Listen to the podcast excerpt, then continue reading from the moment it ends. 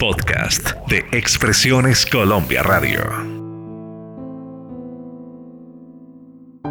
Bienvenidos a Hablemos de, un encuentro con las artes y sus protagonistas. Desde Madrid, para los oyentes de Expresiones Colombia Radio en todo el mundo, les saluda Roberto Pérez. Hoy, en Hablemos de... Puedo escribir los versos más tristes esta noche. Escribir, por ejemplo, la noche está estrellada y tiritan azules los astros a lo lejos. El viento de la noche gira en el cielo y canta. Puedo escribir los versos más tristes esta noche. Yo la quise y a veces ella también me quiso. Las noches como esta la tuve entre mis brazos. La besé tantas veces bajo el cielo infinito. Pablo Neruda. Es posible que el nombre Ricardo Neptalí Reyes Alto no le suene a nada. Si agrego que era un chileno, poeta, escritor, diplomático y político, puede que tampoco ayude mucho.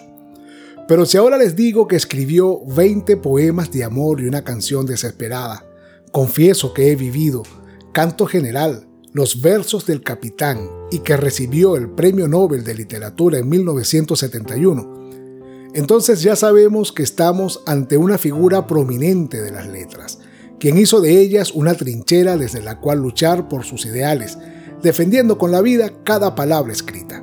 Despejamos la duda. Estamos hablando de Pablo Neruda. Cuando llega a Barcelona, España, procedente de Buenos Aires, para seguir con su carrera diplomática, su jefe le dice, usted debe irse a Madrid, ahí es donde está la poesía. El poeta acepta con emoción la sugerencia, pues ya conocía la ciudad.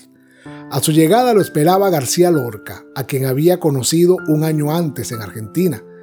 Primero se hospeda en el Hotel Mediodía, en Atocha, pero Rafael Alberti le encuentra residencia en la calle Hilarión Eslava número 2, en la quinta planta de un edificio vanguardista construido por el arquitecto secundino Suazo Ugalde, como parte del Plan Castro.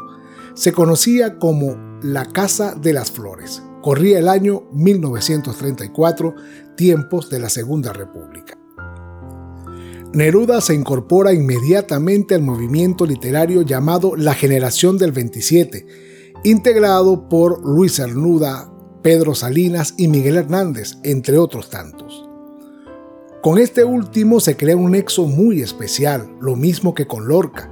Sus poemas y prosas posteriores así lo confirmarán. El paso de Neruda por Madrid se caracteriza por gestos sencillos. Ir al mercado del barrio, reunirse en los bares cercanos con los amigos a disfrutar de un buen vino y una mejor tertulia, visitar restaurantes cercanos para comer un buen cocido y, eso sí, mucha actividad literaria. Funda la revista Caballo Verde para la Poesía y la revista Cruz y Raya. Edita también las primeras partes de Residencia en la Tierra. Fueron solo dos años los que anduvo Neruda por acá. La desaparición de Lorca y su destitución le hicieron marchar. La oda a Lorca y España en el corazón dan testimonio del amor que desarrolló por España.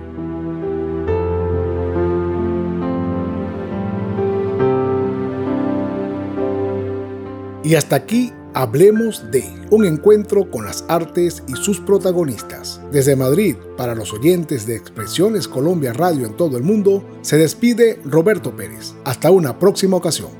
En Expresiones Colombia Radio brindamos contenidos especializados en podcast. Escúchenos en Spotify, Apple Podcast, Google Podcast y en todas las plataformas digitales.